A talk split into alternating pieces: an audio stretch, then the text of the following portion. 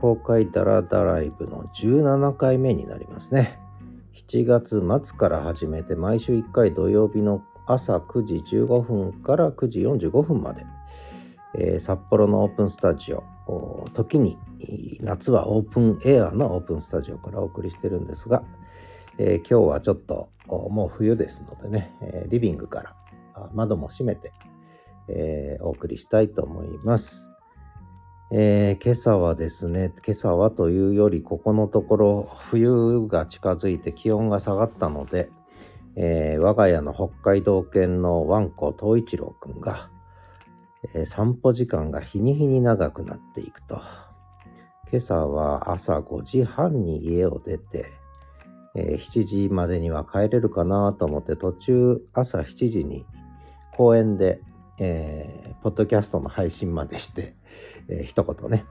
えー、一声ですね、一声配信して、でもう帰るぞって言ってたのが、それからさらに1時間。なんと5時半から8時まで2時間半ですね、今日は。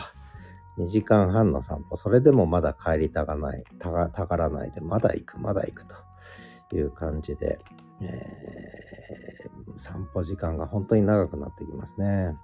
でまあもともと北海道犬はよく歩くということ。それから冬が好きというかね、えー、冬寒さに強いと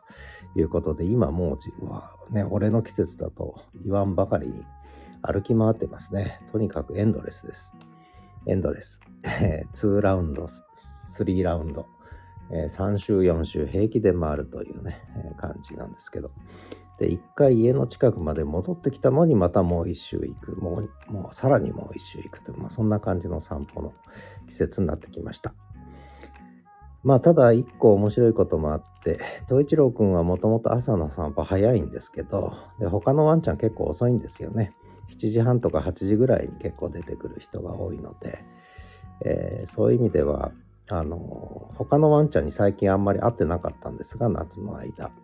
時間がずれるんですね。ところが今日はいっぱい会いましたね。1、2、3、4、5、5、5、5匹ぐらい他のワンちゃんに会いましたね。えー、結構仲良くしていましたけどね、東一郎くんはね。で、時々喧嘩売るワンコもいるんですが、まあそんなことで、とにかくエンドレス散歩は、これから、これからますますエンドレスになっていくということです。あ、で、今日一個事件がありました。もう90歳ぐらいのおばあさんがいるんですけども結構もう腰も曲がって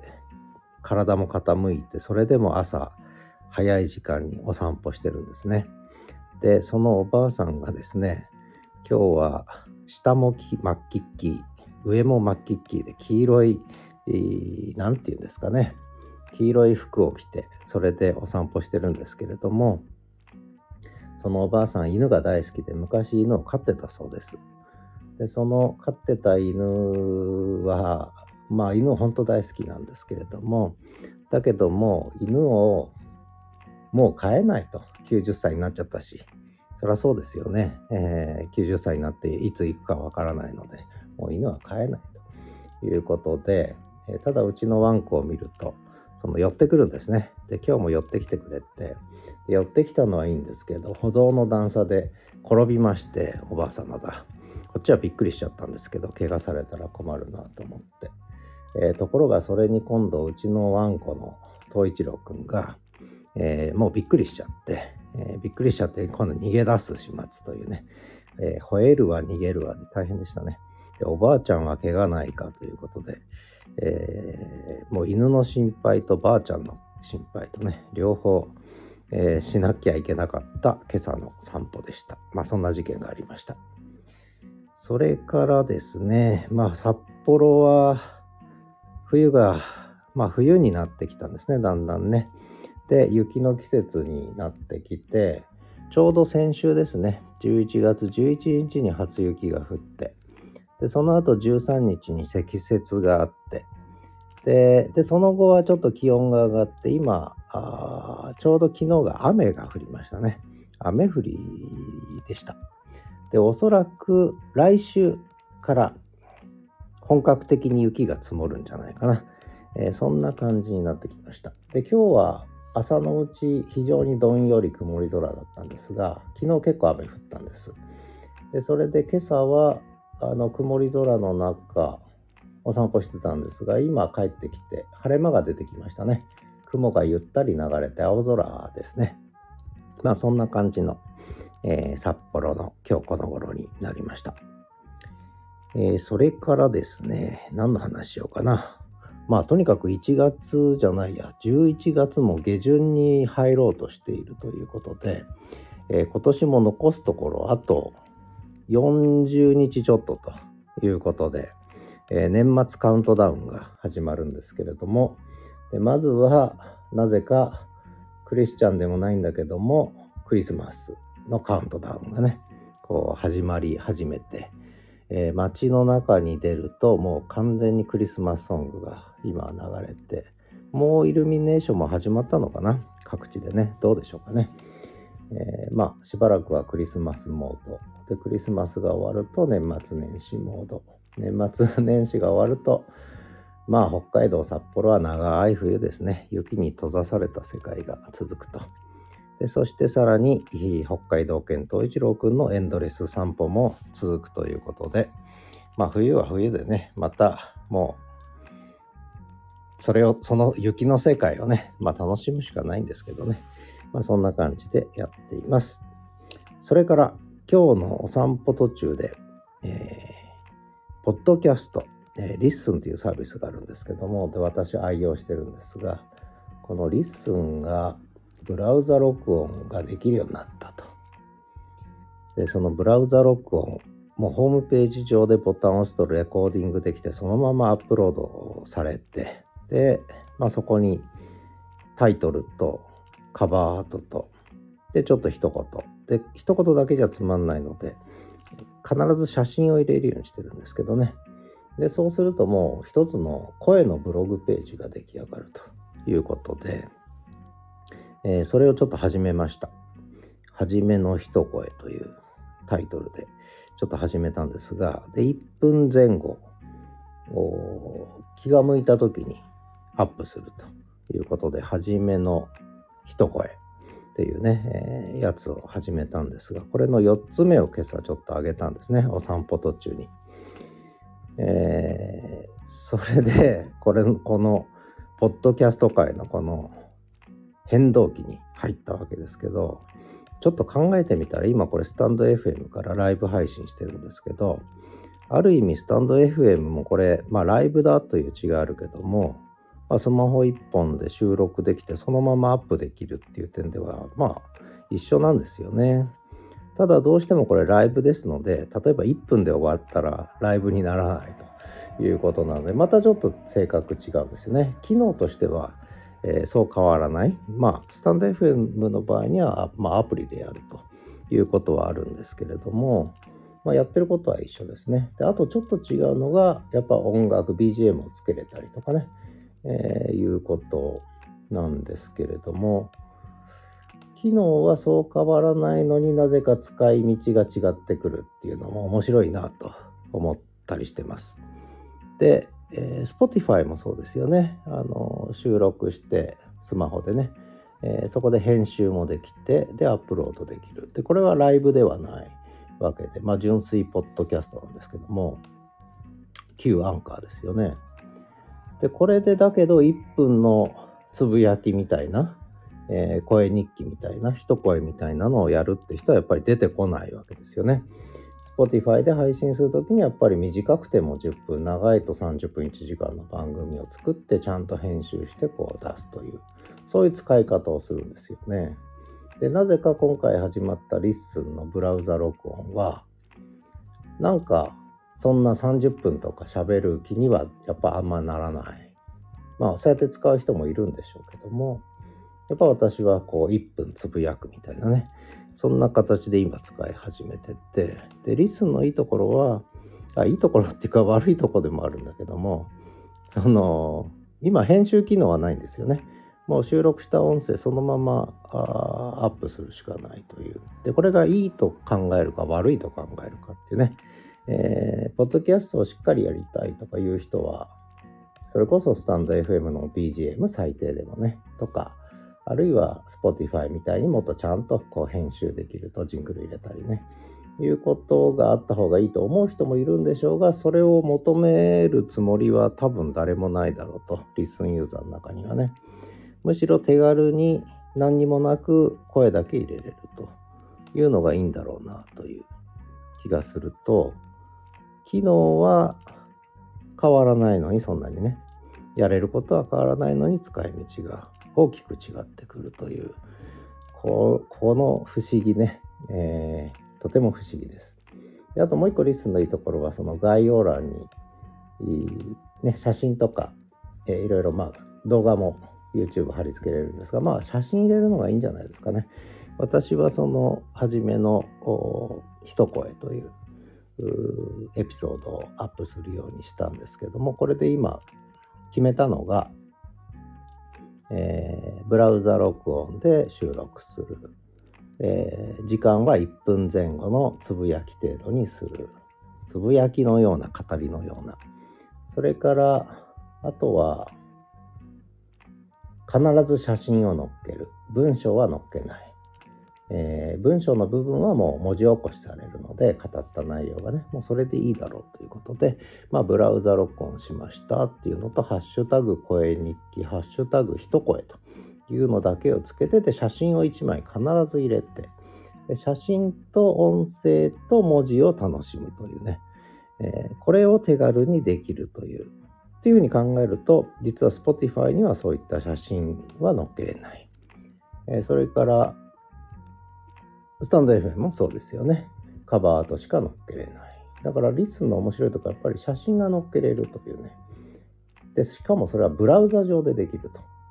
だからウェブブラウザーがまあ進化したということをね、開発者の近藤さんも言ってましたけど、本当にブラウザで何でもできる時代になったんですよね。で、これ特に Google が、あの、何でもブラウザでやるというね、えー、やつを最初に始めたんですけど、表計算からワープロから何でもかんでもブラウザでできるようにしたのはまあ Google の功績なんですが今はとにかくブラウザが進化しましたね。昔はホームページ見るだけだったのがもうブラウザで何でもできちゃう。だからオンブラウザでブラウザ上で全てが完結するって意味では Spotify と、えー、 stand.fm とは全く違うということなんですね LISTEN の場合ね。だから LISTEN の特質としては全てウェブブラウザ上でできると。ホームページ上でできるという。これがやっぱり一個大きな特質じゃないですかね。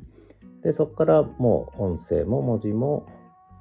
写真も載っけれるっていう統合型の SNS って私呼んでるんですけども、もうポッドキャストではなくて、これは統合型 SNS だっていうふうに呼んでるんですが、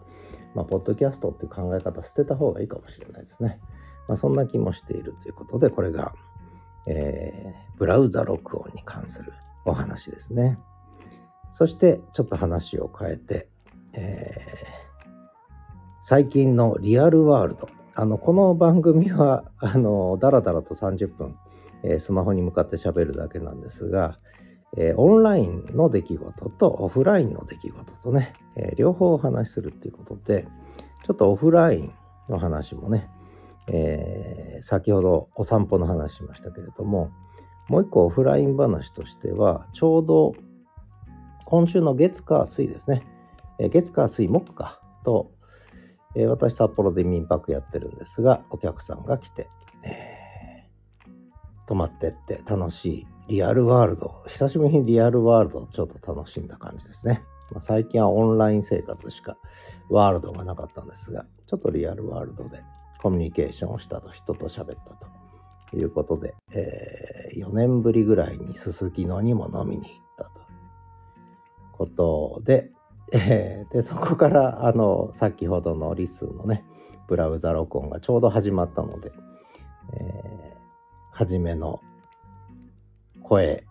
ん？初めの一声っていうのもそこから始めたんですけれども、まあそれはさておき、あの、とても、あの、楽しい時間を過ごさせていただきました。まあありがたいですね。そのそうやってちゃんとこう札幌まで訪ねてきてくれるっていうこと自体がありがたいなと。で、合わせてあのカーシェア、これも面白い仕組みですね。エニカっていうのを使ってるんですけど、カーシェアで車も借りてくれて、これはとてもいいですね。カーシェアの SNS って呼んでるんですけども、えー、これはとても面白い仕組みですね。まあ両方使ってくれて、充実した4日間を過ごさせていただきました。美味しいものも一緒に食べたしね。それから、なんやかんやでですね、あの、教え子から連絡がありまして、嬉しいですね。えー、私大学で教えてたんですが、その頃の教え子が、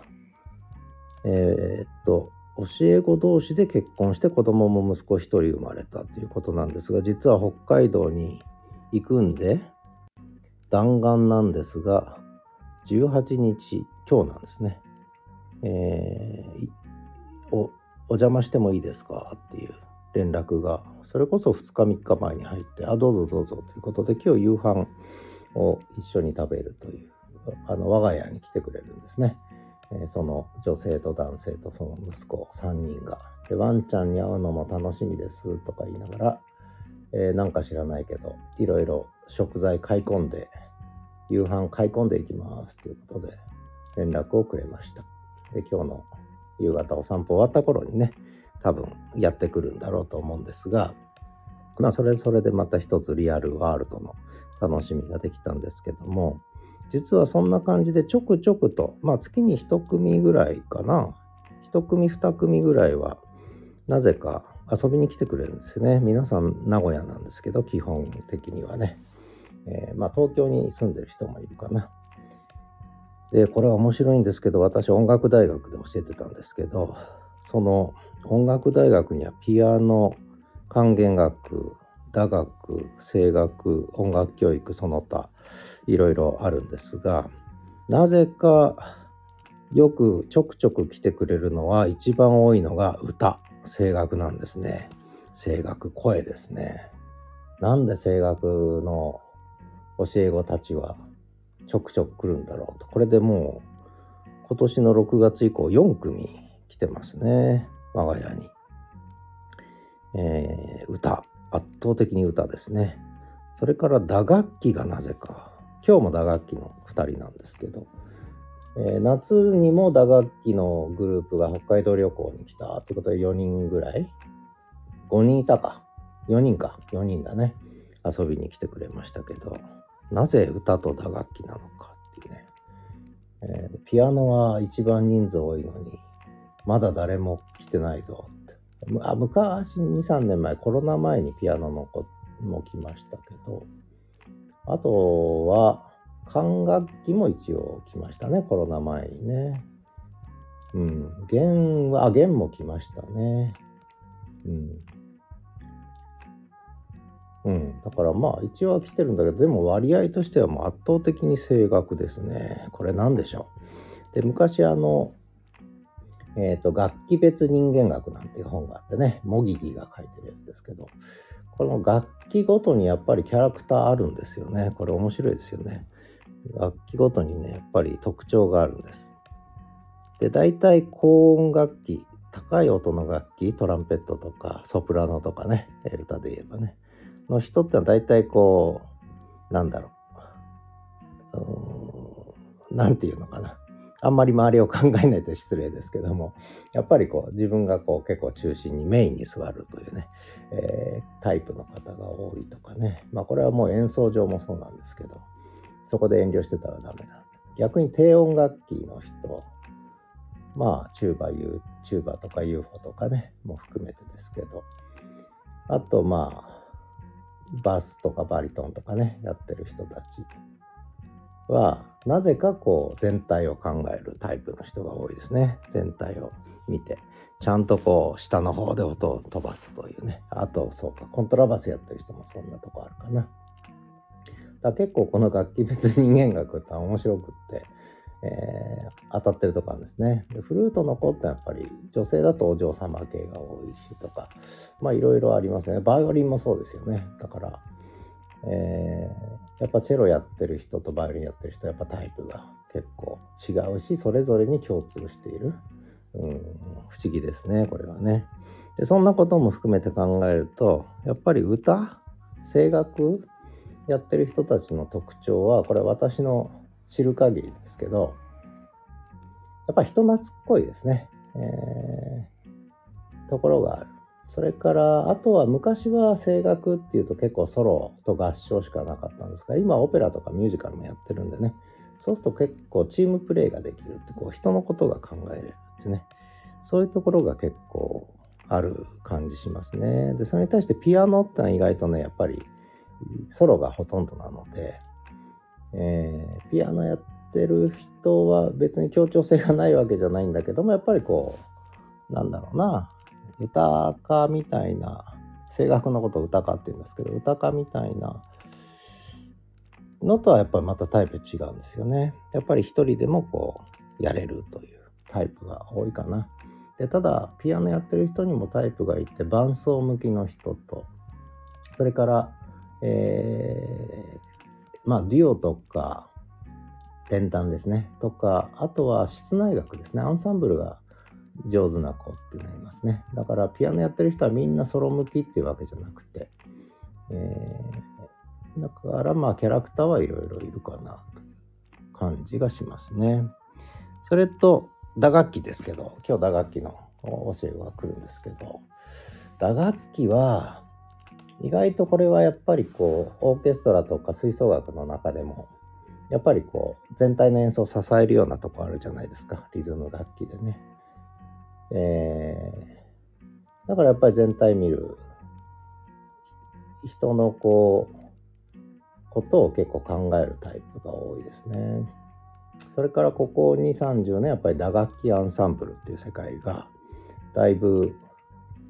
なんていうかな、盛んになったので、そういう意味では打楽器も結構チームで動く感じがしますね。夏に来た4人グループは、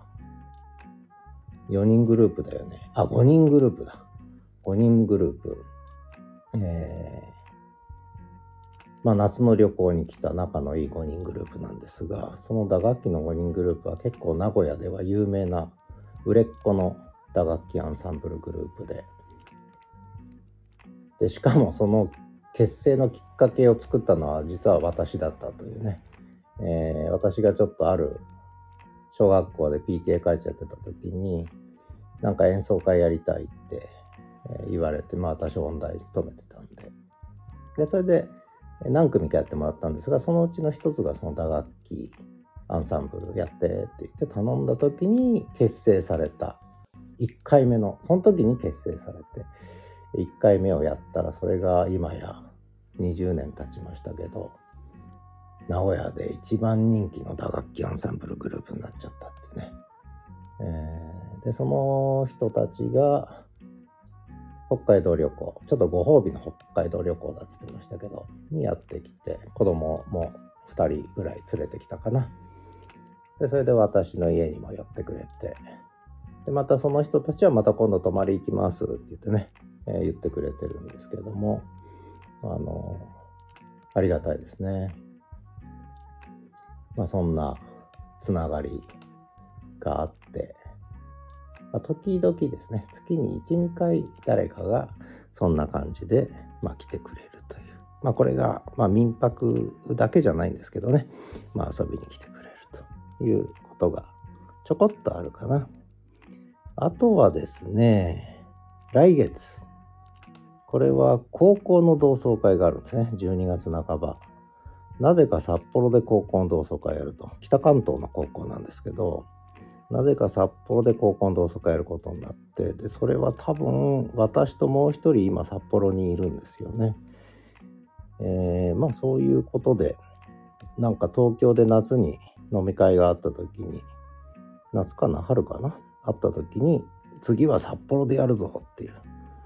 で私たちの学年は今年みんな60歳還暦を迎えたのでそれもあってメモリアル飲み会だとかなんか言って札幌でやるって言ってるんですけど何人来るのか分かりませんが10人ぐらいは来るのかな？そんなに来ないのかな？よく分かりません。結構60になるとガタが来て、えー、なんか見てるとちょっと入院しますとかあちょっと体壊しましたとか言って結局行けませんみたいな連絡も入ってきてるんですけども、まあ何人来るのか分かりませんが、とりあえず札幌で高校の同窓会があるってね。で、その高校の同窓会は結構まめにやってて、うん、年に1回以上やってますかね。で地元中心とか東京付近にいる人たちは結構ゴルフも年に23回楽しそうにやってますけどねまあ私はゴルフやらないんで参加しませんけれどもまあそんな高校の同窓会がでしかもその高校って男子校だというね、えー、男子校でよくもまあみんな続いてるなっていう、まあ男子校とはまたね、独特の雰囲気があるんですよね。で、昔のこう、旧制中学だったんで、ちょっとバンカラな雰囲気が多少あるんですよね。えー、で、結構個性的な人が多い。えー、で、個性的だけじゃなくて、まあそれなりに優秀な人たち多かったんで、みんな結構名だたる会社の社長とか副社長とか、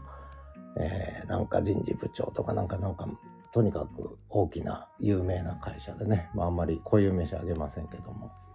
えー、責任ある仕事をしてるんですが、まあ、そんな忙しい合間を縫って、えー、皆さん札幌に集結されるらしいと。で、それを率いてるのが10歳年上の先生なんですよね、当時のね。で、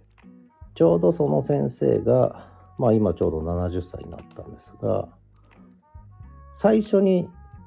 先生高校の教員になって受け持ったのが私たちの学年だったと。だから格別の思い入れがあるわけですよね。彼にとっては1期生だったと。でちょうど3学年持ち上がってだからずっとその先生のクラスを3年間過ごしたあ同級生もこういるということでかなりもう何でしょうね先生と教え子というよりまあイメージで言うとあの熱中時代の水谷豊みたいな感じですかね。熱中時代の水谷豊みたいな感じで、あれは小学校が舞台でしたけど、あれの高校生バージョンみたいな。そんな感じで、結構こう兄貴、兄貴分っていうか、まあ10歳違いだと兄貴分だよね、やっぱりね。ちょっと年の離れた兄貴みたいな。で、向こうから先生からすると年の離れた弟たちみたいなね。どうもそんな感じで、やっぱり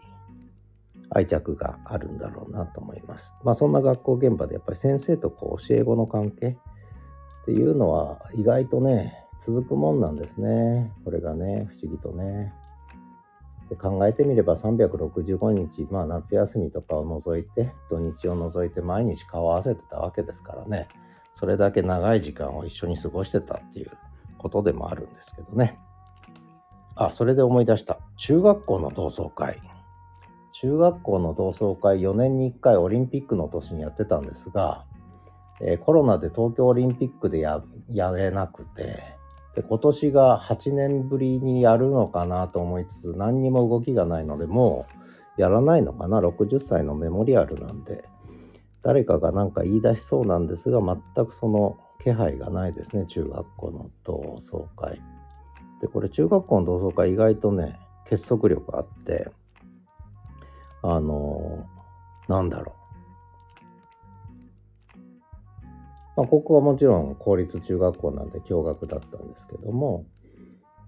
200人ぐらい学年いたのかな ?1 学年そこまでいなかったかな。200人ちょっといたかな。で、同窓会やるとね、あの、多い時は100人近く集まるというね。えー、少ない時でも50人以上は必ず来るという。まあそんな感じで結構まとまってんですよね。これやんないのかな？寂しいですね。まあそんな感じで、えー、公開ダラダライブ、今日は3名の方が見えて、1名の方は結構長いこと、えー、お付き合いいただきましたけれども、えー、こっちから声かけないのでコメントはいただけませんでした。まあでもすごいですね。えー、最長記録ですね。え、これまではパッと聞きに来てもうすぐ行っちゃう場合が多かったんですが今日は一人の方が結構最初の方から最後の方まで、えー、ずっといてくれた感じですけども、えー、こっちから話しかけなかったから行っちゃったのか話しかけた方が良かったのか、えー、公開ダラダライブと言いながら収録目的でやってるダラダライブですよねこれ結局ねだからライブじゃなくて収録してもいいんだけど、なんかそれだとつまんないんだよね。かといってライブで人が来てくれて、そこでこうコミュニケーションを取るということがやりたいということでもないんだよね。うん。まあいいや。まあこの公開ダラダライブは結構時間決まってて楽しいので、これからも続けていきたいと思います。ということで、えー30分経ちましたので、ここで終わりにしたいと思います。最後までお聴きいただきありがとうございました。ではまた。